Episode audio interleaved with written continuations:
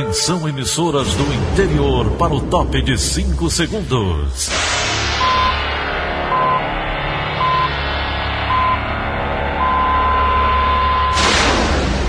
A Verdinha leva o som cada vez mais longe. Rádio Sul Cearense de Brejo Santo, Cristal de Quixeramobim, Iracema de Ipu, Jornal Centro-Sul de Iguatu, Macambira de Poeiras, Tabajara de São Benedito, Oroz FM, Pioneira de Forquilha, Itataia de Santa Quitéria, União de Camocim, Educadora do Cariri do Crato, Líder FM de Itapipoca, Aquarela FM de Miraíma, Liberdade de Ita Itarema, Carinhosa de Acopiara, Sertão Central de Senador Pompeu, Vale do Salgado de Lavras da Mangabeira, Vale FM de Nova Russas. 6 horas e 30 minutos, confirmando 6 horas e 30 minutos. Sexta-feira, 2 de outubro, ano 2020, manchetes do Rádio Notícias Verdes Mares. Um dos maiores traficantes do Amazonas é preso em Fortaleza. Ceará ultrapassa a marca de 9 mil vidas perdidas para a Covid-19. A Assembleia Legislativa aprova mais recurso do ICMS à Prefeitura para melhorar a saúde. Lotes 3 e 4 do Cinturão das Águas são retomados no Cariri. Essas e outras notícias a partir de agora. CYH 589. Verdes Mares AM. Rádio Notícias Verdes Mares. 6 e 31 Segurança.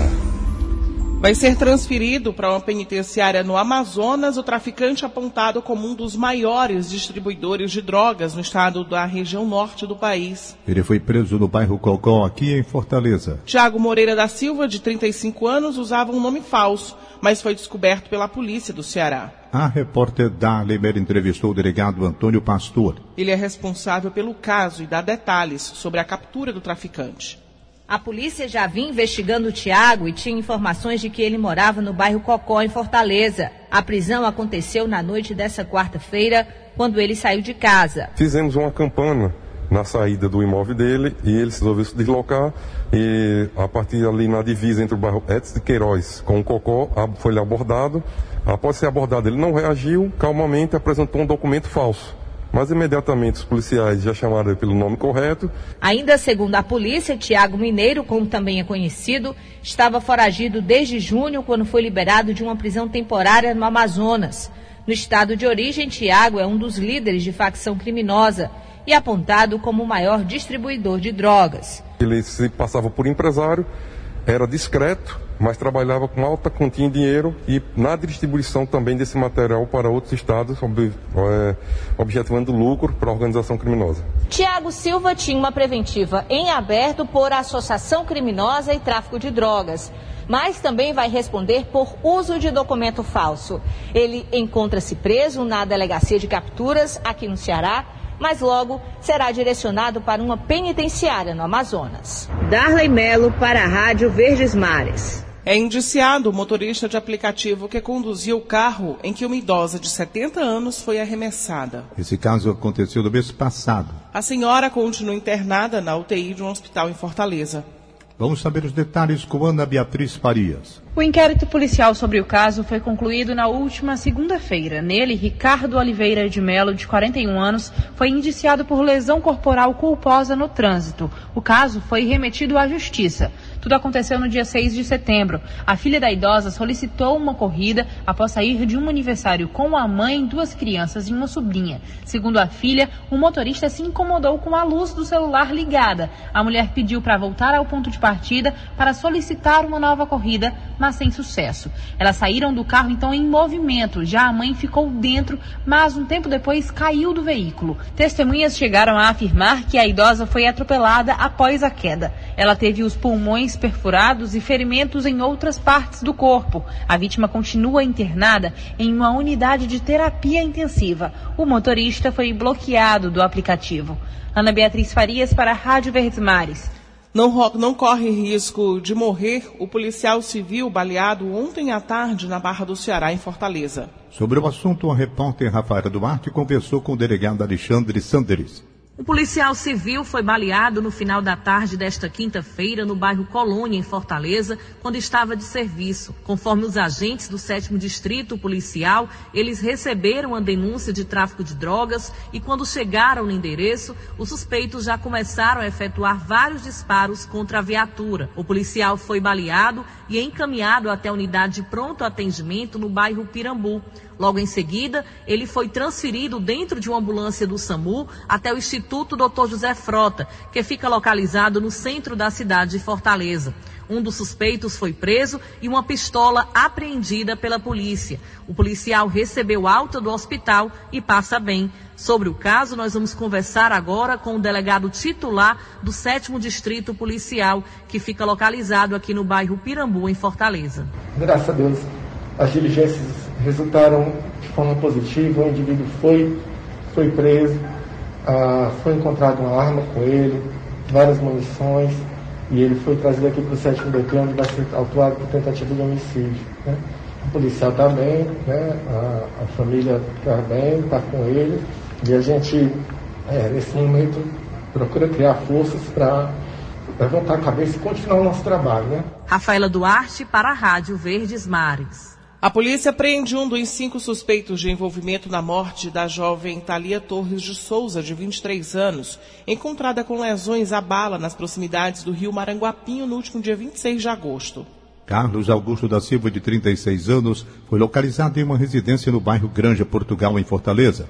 O suspeito vai responder por homicídio doloso. Outras quatro pessoas investigadas por participação no caso estão foragidas. De acordo com a Polícia Civil, a perícia realizada no local do crime constatou que Thalia de Souza teve lesões decorrentes de disparos de armas de fogo. A motivação do homicídio seria disputa de territórios entre grupos criminosos.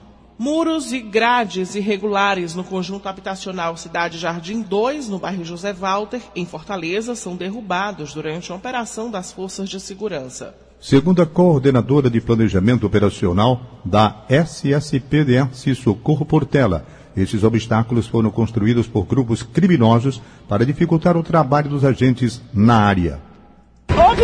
Incêndio recentemente aqui num dos blocos e o, o Corpo de Bombeiros teve dificuldade de entrar para o salvamento. Então é muito importante, porque não mora só uma pessoa no bloco, são várias famílias. E com esse, essa, esse, essa grade de ferro chapada, impede a atuação da, do Corpo de Bombeiros e de outras forças policiais. Ainda durante a operação, 30 galos foram apreendidos. Eles eram utilizados em rinhas feitas dentro de um dos imóveis do Cidade Jardim. Dois homens suspeitos de serem donos do local foram encaminhados à delegacia. Na Serra da Ibiapaba, o homem é preso por manter em casa um plantio de maconha. Confira com Maristela Gláucia.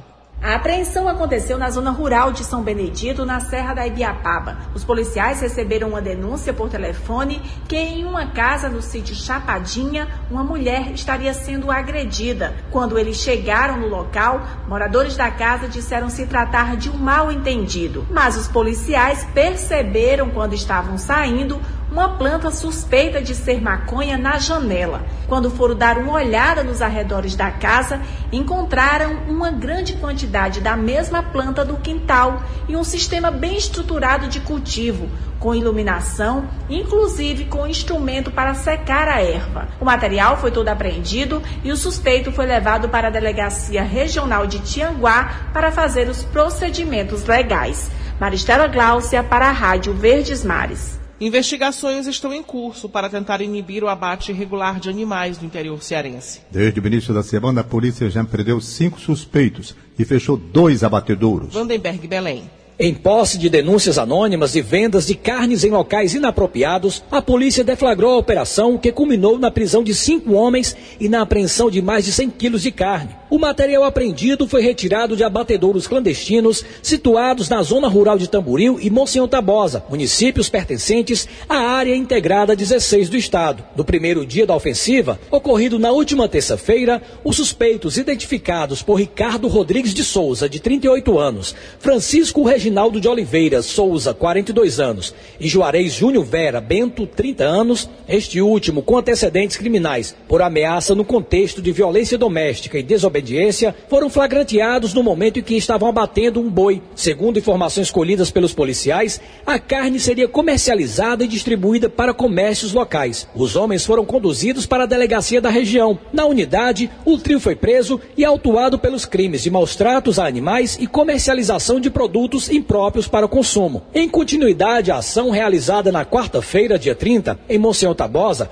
os investigadores se depararam com dois homens em uma residência situada no sítio Barriguda. No local, suspeitos Antônio Marcial Rodrigues Nascimento, de 21 anos, e Francisco Edson Doroteia Rodrigues, de 35 anos, portavam seis espingardas artesanais que seriam utilizadas para sacrificar os bovinos, uma pequena quantidade de pólvora e munições calibre 38, além de 100 quilos de carne armazenados em locais totalmente insalubres. Na delegacia de Monsenhor Tabosa, a dupla foi autuada em flagrante por posse irregular de arma de fogo de uso permitido. A Polícia Civil ressalta que as investigações continuam, com o objetivo de identificar outros participantes dessa ação delituosa. Vandenberg Belém, para a Rádio Verdes Mares. Vamos agora direto para a redação integrada do Sistema Verdes Mares. A jornalista Lena Sena traz as últimas informações. Bom dia, Lena.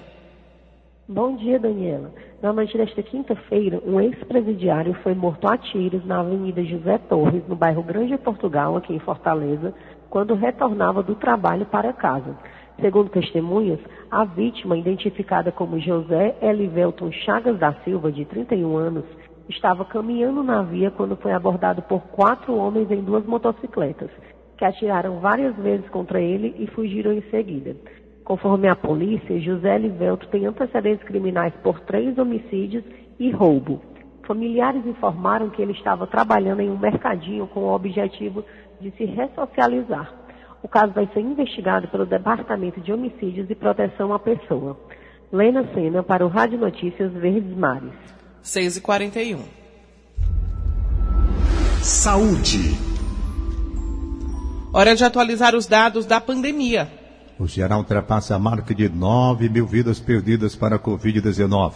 De acordo com a plataforma IntegraSUS, de março até ontem, foram notificados 9.047 óbitos causados pela doença respiratória. Já os diagnósticos positivos somam mais de 242 mil.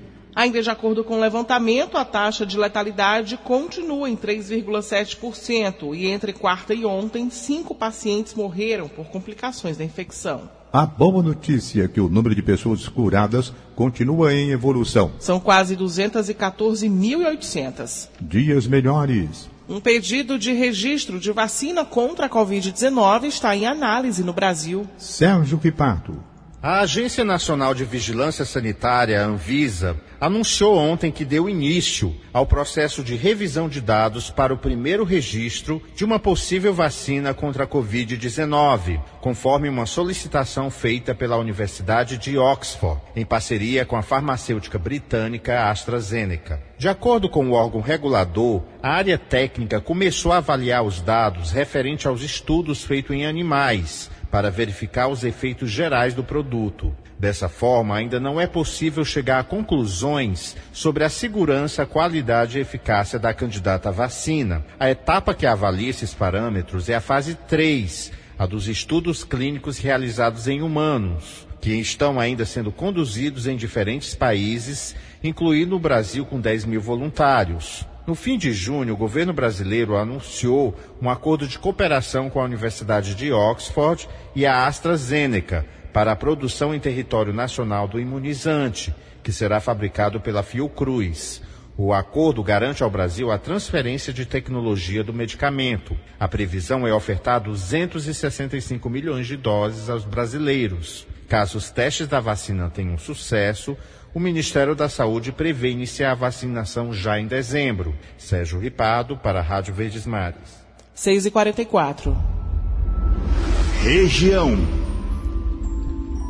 Após paralisação, lotes do Cinturão das Águas são retomados na região do Cariri. Detalhes com Valéria Alves. Essas obras é, mexem bastante com a gente aqui da, da região do Cariri, né, justamente porque esses lotes 3 e 4 passam justamente pelas cidades de Barbalha Crato e Nova Olinda. Para o pessoal que está em casa entender melhor, é a obra do Cinturão das Águas, vai levar as águas aí da transposição do Rio São Francisco até o Açu de Oroz, né, que é o segundo maior aqui do estado, realmente vai ajudar aí no abastecimento de milhares de famílias. E aí tem um detalhe interessante, né, esse trecho 1 todo, ao todo, né, ele tem aí cerca de 145 quilômetros, vai desde a cidade de Jati até o, até o rio Cariús, né, lá na cidade de Nova Olinda. Essas obras já estavam paralisadas há mais de um ano e foram retomadas agora no mês de setembro, né, aí com o suporte do Ministério do Desenvolvimento Regional. As máquinas já foram contratadas, né? Já foram cerca de 300 pessoas contratadas e aí a previsão é que esse trecho aí, né, esses dois lotes sejam finalizados até dezembro de 2021. Do, os dois lotes, né, o 3 e o 4, respectivamente, estão com 26,59% e 4,26% de avanço né, nas obras, o avanço físico aí na obra. Então, a gente espera né, que não tenha mais nenhum tipo de turbulência, nenhum problema nesse trecho, para que realmente seja finalizado dentro desse prazo, né, gente? São essas as informações. Valéria Alves para a Rádio Verdes Mares. As regras de prevenção à Covid-19 são fiscalizadas em ônibus e vans de Juazeiro do Norte. Edson Freitas. Nós estamos aqui com o Josvaldo Pereira, ele que é diretor de transportes do Demutran aqui na cidade de Juazeiro. Está sendo um trabalho muito grande fiscalizar. O que é que vocês têm observado durante esse trabalho aqui na cidade, nas vans e também nos ônibus? É, mesmo sabendo dos riscos em relação ao Covid-19, muitas pessoas elas insistem em desobedecer as regras. É, ultimamente foi publicado um novo decreto aqui na cidade e ele estabelece alguns critérios que ainda contêm restrição. Isso está relacionado ao sistema de transporte. Então, fazer o uso da máscara no interior do veículo é obrigatório.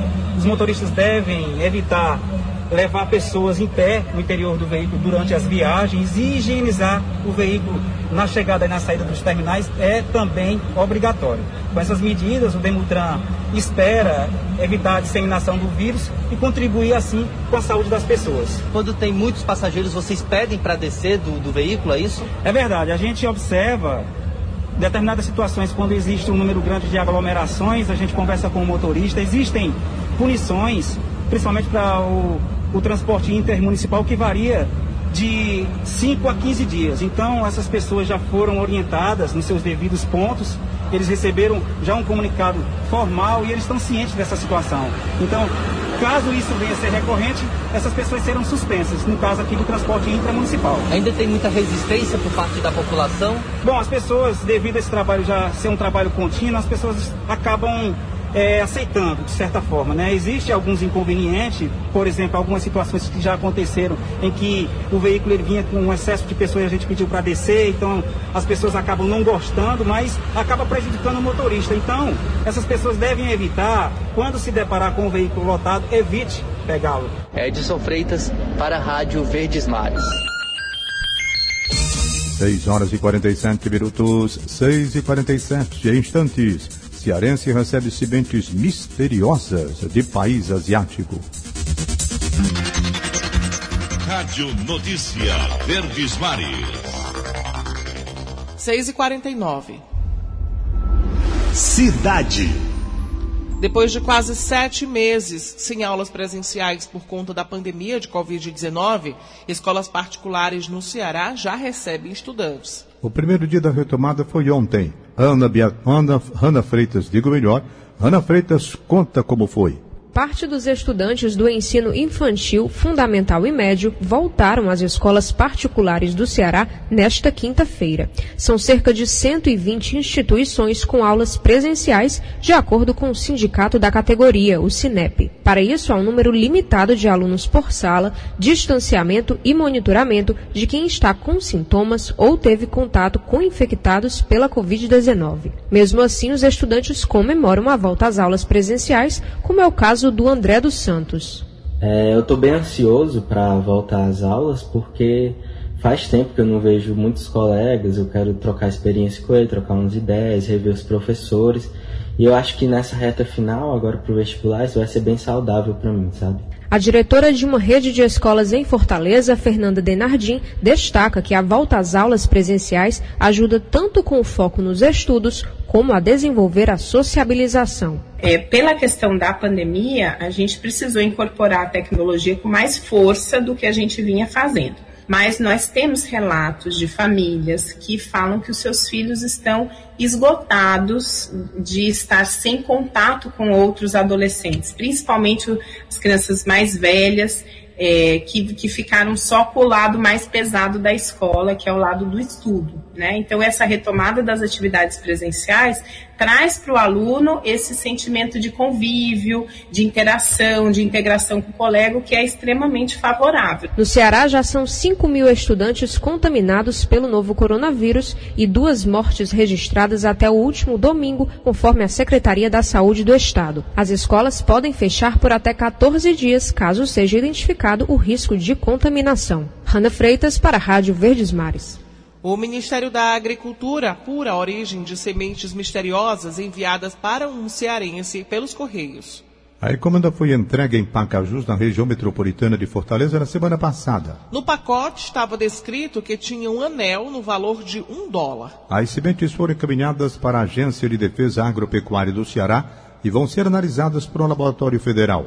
Moradores de 12 estados já receberam as sementes misteriosas. Três deles aqui no Nordeste. Até agora, no Ceará, apenas um caso foi registrado. Mas o Ministério da Agricultura já recebeu 36 denúncias oficiais em todo o país. As embalagens vêm de países estrangeiros, principalmente dos asiáticos. Os chineses negam o envio e dizem que as etiquetas de postagem são falsas. O superintendente do Ministério da Agricultura, Neto Holanda, faz um alerta à população. Se você não fez nenhum pedido de nenhum produto, seja ele qual for, de nenhum lugar, que você encaminhe esse produto para as autoridades competentes. Essas sementes podem carregar vírus, bactérias, fungos que podem comprometer e devastar toda a agricultura de uma região e até do país.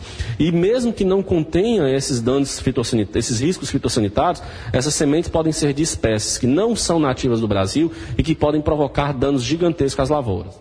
6h52. Economia. O governo federal prorroga a possibilidade de suspensão de contrato e redução de jornada. Que o Muniz tem mais informações.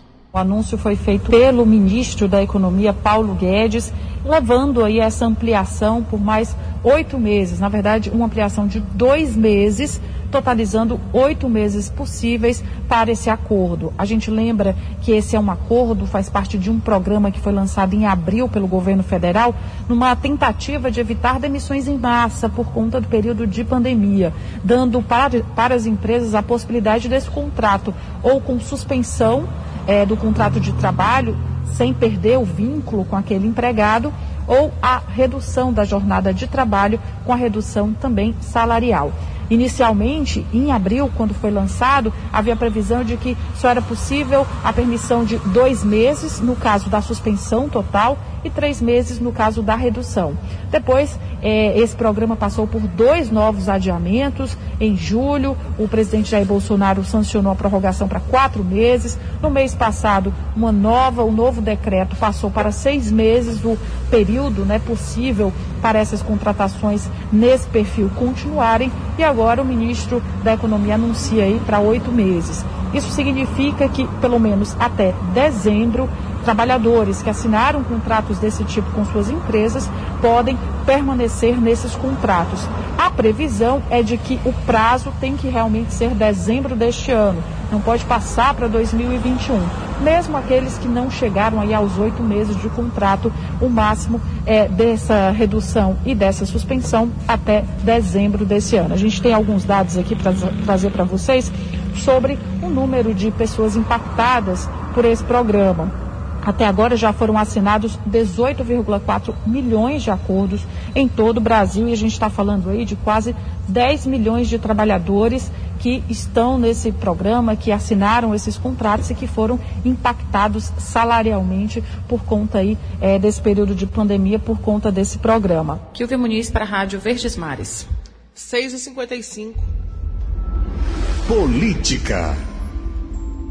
A Assembleia Legislativa do Ceará aprova o projeto de lei que aumenta o repasse de verbas do Imposto sobre Circulação de Mercadorias e Serviço, o ICMS, para os municípios que atingirem metas na saúde. Letícia Lima. O projeto de lei foi aprovado por unanimidade pelos deputados estaduais. Ele aumenta de 5% para 15% o repasse de verbas do ICMS, o imposto cobrado em todo produto comercializado no Estado para os municípios que melhorarem indicadores de saúde. A proposta é uma adequação à emenda constitucional número 108, aprovada neste ano pelo Congresso Nacional, que muda os percentuais de distribuição do ICMS. Atualmente, pela lei estadual, dos 25% que são distribuídos pelo governo, 18% são distribuídos de acordo com o índice da educação, 5% de acordo com o índice de qualidade da saúde e 2% de acordo com o índice municipal de qualidade do meio ambiente. Com o projeto aprovado pela Assembleia, as regras de distribuição serão diferentes. O percentual distribuído de acordo com a saúde aumenta de 5% para 15%. Com isso, o montante que vai ser distribuído para as prefeituras sobe de 175 milhões para 525 milhões. Segundo a líder do governo do estado na Assembleia, deputada Augusta Brito, do PCdoB, as metas que as prefeituras precisarão atingir para receber maior percentual do repasse ainda serão definidos pela Secretaria de Saúde do Estado. Letícia Lima para a Rádio Verdes Mares. Os desafios para o cumprimento da lei de acesso à informação no Ceará é o assunto do comentário de hoje de William Santos. Olá, bom dia a você que nos ouve na Verdinha. Você sabe o que é a lei de acesso à informação e para que ela serve? Sancionada ainda em 2011, ela passou a vigorar em 2012 com um objetivo central: permitir que qualquer cidadão tenha ferramentas à disposição e procedimentos mais claros para provocar os entes públicos. Solicitar uma informação que não esteja nos portais da transparência, por exemplo. É para ser um canal direto, acessível entre o cidadão e o poder público. Mas o cumprimento da lei ainda é um desafio. Um levantamento feito pelo Sistema Verdes Mares, publicado pelo Diário do Nordeste, mostra que a maioria das prefeituras do Ceará descumpre a lei de acesso à informação. Ao todo, 89% das 184 prefeituras não enviaram as informações solicitadas pelos repórteres Jéssica Welma e Wagner Mendes dentro do prazo previsto na lei e nem sequer deram esclarecimentos. Negar o direito à informação pública é negar outros direitos à população. Diante desse cenário, é preciso que haja fiscalização e punição em alguns casos, assim como mais atenção do poder público e investimentos que permitam cumprir a lei. Fora isso, que ela seja de fato usada por qualquer pessoa, que seja útil no que se propõe, para que assim a população possa cobrar cada vez mais a efetivação de um dispositivo legal que, se implementado, é muito importante. William Santos para a Rádio Verdes Mares. 6h58. Esporte. Vamos até a sala de esportes agora? Luiz Eduardo, bom dia. Bom dia. Passadas as emoções da primeira decisão do Campeonato Cearense, agora as atenções de Ceará e Fortaleza se voltam para a rodada desse final de semana do Campeonato Brasileiro. No sábado, às 19 horas, direto da Arena Palmeiras, Palmeiras contra a equipe do Ceará. Já o Fortaleza joga domingo, 18 horas e 15 minutos, no estádio Castelão, contra a equipe do Atlético Goianiense. Nesta quinta-feira, tivemos Cearense em ação pelo Campeonato Brasileiro da Série D. Foi o Floresta, que jogou no estádio Domingão e venceu o Atlético de Cajazeiras pelo placar de 1 a 0. Foi a primeira vitória do Floresta na competição. O Guarani de Sobral, na quarta-feira, já havia vencido o Campinense no Junco em Sobral pelo placar de 1 a 0. Já o Ferroviário volta a campo pelo Campeonato Brasileiro da Série C no domingo, às 15 horas e 30 minutos, contra a equipe do Santa Cruz, no Estádio Domingão, em Horizonte. Luiz Eduardo para a Rádio Verdes Mares. 6 horas e 59 minutos. Acabamos de apresentar o Rádio Notícias Verdes Mares. Redatores Beatriz Ireneu e Jerônimo Muciano. Áudio Augusto Assunção contra a regra Línia Mariano. Supervisor de programação Kleber Dias. Diretor de programação Fábio Ambrosio. Editora de núcleo Liana Ribeiro. Diretor de jornalismo Idelfonso Rodrigues. Outras informações acesse verdinha.com.br ou Verdinha 810 nas redes sociais. Em meu nome, Daniela de Lavor e de Tom Barros, tenham todos um ótimo dia. De segunda a sábado, seis e meia da manhã. Rádio Notícias Verdes Mares.